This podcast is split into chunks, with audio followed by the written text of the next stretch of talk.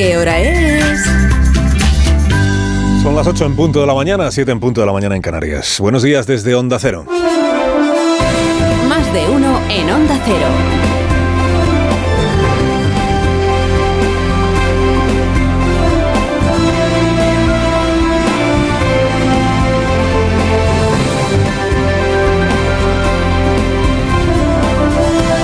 ¿Cómo están? Bienvenidos a una nueva mañana de radio. Estamos estrenando el 15 de junio ya del año 2023. Pero de la geometría variable fue un invento de Zapatero. Para gobernar en minoría y sin compartir su gobierno con nadie, porque nunca hizo un gobierno de coalición.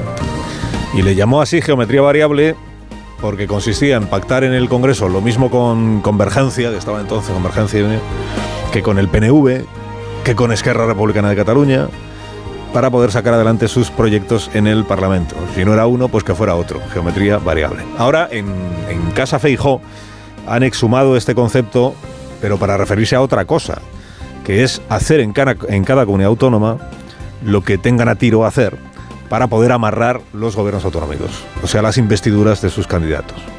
Les están llamando geometría variable a pactar lo mismo con Miguel Ángel Revilla en Cantabria que con, que con Vox en todas las demás. En todas las demás la llave la tiene el que la tiene.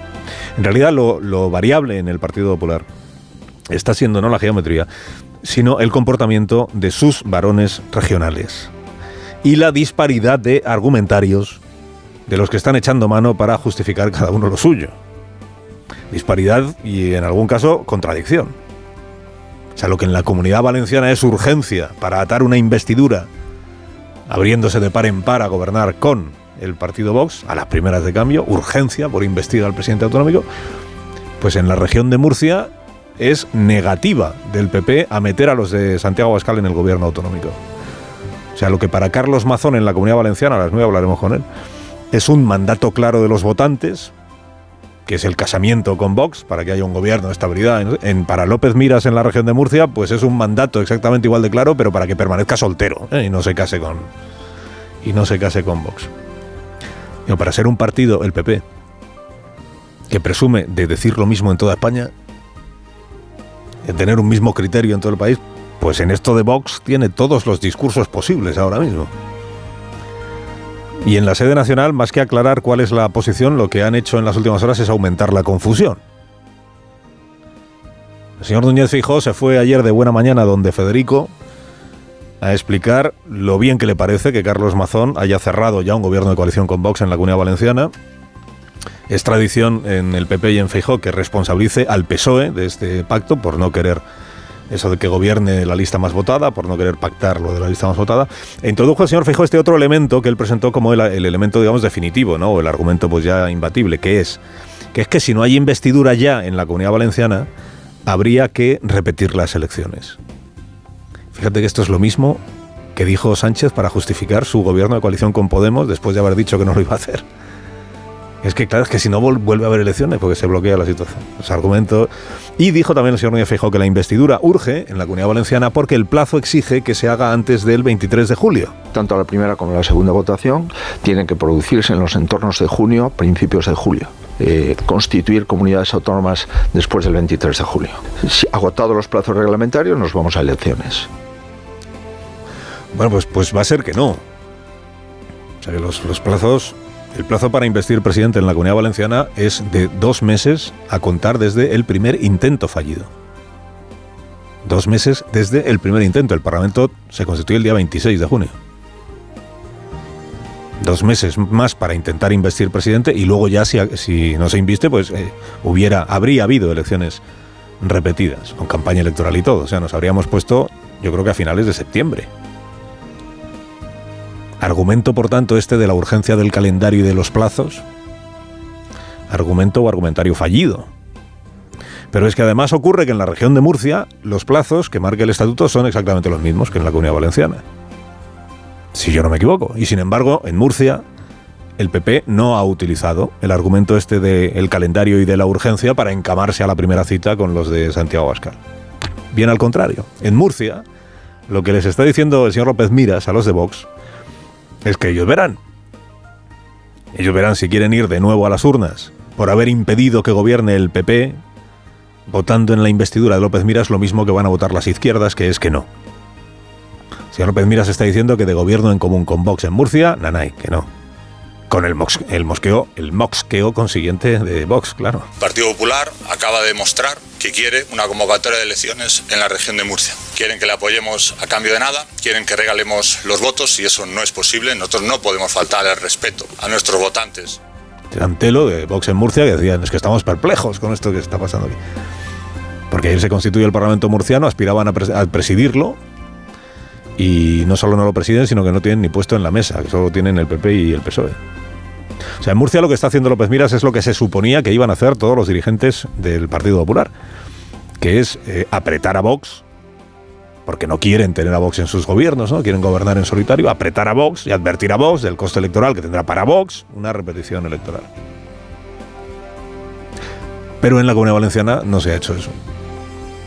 La otra razón que dio ayer Núñez Feijó para abrazar el pacto valenciano con Vox es esto ya conocido de que si el PSOE puede pactar con quien quiera, ¿por qué no va a poder hacer lo mismo el PP? El Partido Socialista pierde y entonces hay que repetir las elecciones. Porque el Partido Popular no puede pactar con nadie. El Partido Socialista puede pactar con todos, el PP con nadie. Por tanto, el tema es sencillo.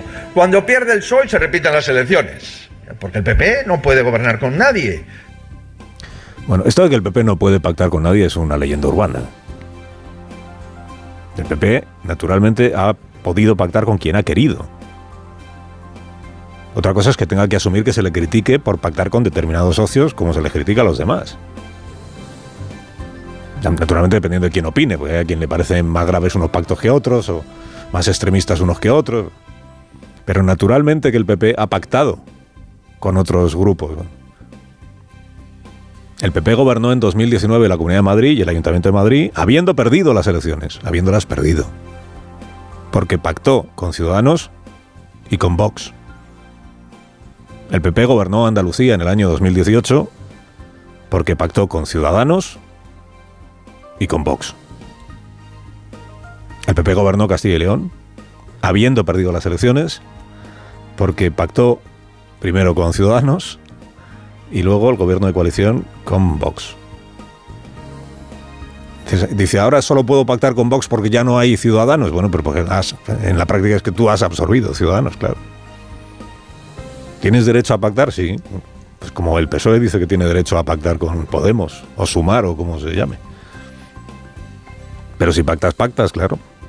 Tal como Feijó ha hecho de los pactos que firma Sánchez argumento principal contra el PSOE, pues habrá de aceptar que el PSOE haga de los pactos que firma él, Feijó, argumento principal contra el PP.